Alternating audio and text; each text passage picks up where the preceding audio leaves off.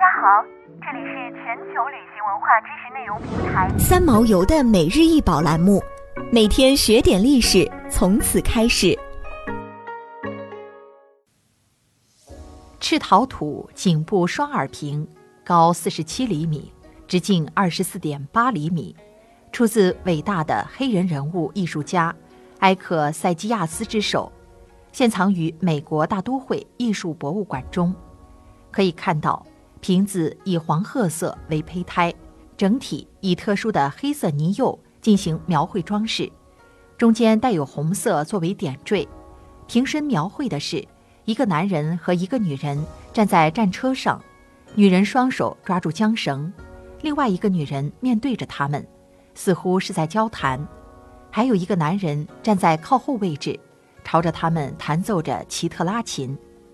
瓶子以两耳为界，正面与背面所描述的内容大致上一致，不过人物的动作和细节会有些不同。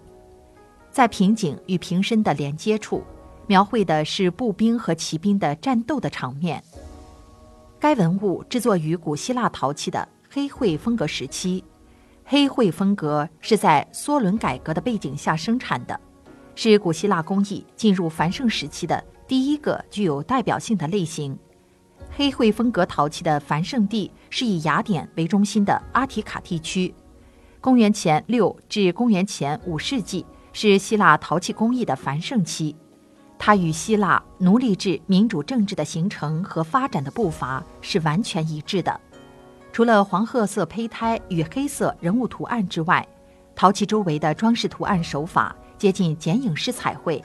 而物体的内部结构则以刻线手法表现，装饰内容题材多采用神话故事和历史传奇，写实风与情节性较强，而更简单未经装饰的陶器会应用在日常生活中。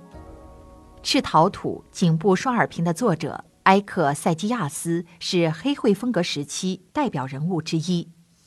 古希腊人制作陶器时，陶工首先在转盘上塑造陶器。较大的陶器是分段制作的，颈部和瓶身分开，底部经常在之后才被固定。等到这些部分干到像皮革这样的硬度，陶工就会将它们组装起来，并用液态的粘土进行缝合，最后添加手柄。绘画黑色人物和装饰图案时，人物和装饰图案被涂上一种在烧制过程中会变黑的釉料，而背景留下粘土的颜色。画中的奇特拉琴是一个琴弦乐器，它由七根相同长度的弦和一个坚固的木质琴身组成。音乐家在演奏奇特拉琴时，用右手轻抚琴弦，用左手拨动不受潮的琴弦。乐器靠在音乐家的肩上，并由一根缠在左手手腕上的吊索支撑。音乐家可以通过琴弦的张力和厚度来调节音调。它通常是专业音乐家的乐器，专为公共音乐会、合唱表演和比赛而设。不过，很少有人知道奇特拉琴在演奏中的精确声音。一般来说，古希腊音乐相关资料来自零碎的乐谱、乐器的遗骸、铭文，同时还有像赤陶土颈部双耳瓶这类陶器上的绘画。想要鉴赏国宝高清大图，欢迎下载三毛游 App，更多宝贝等着您。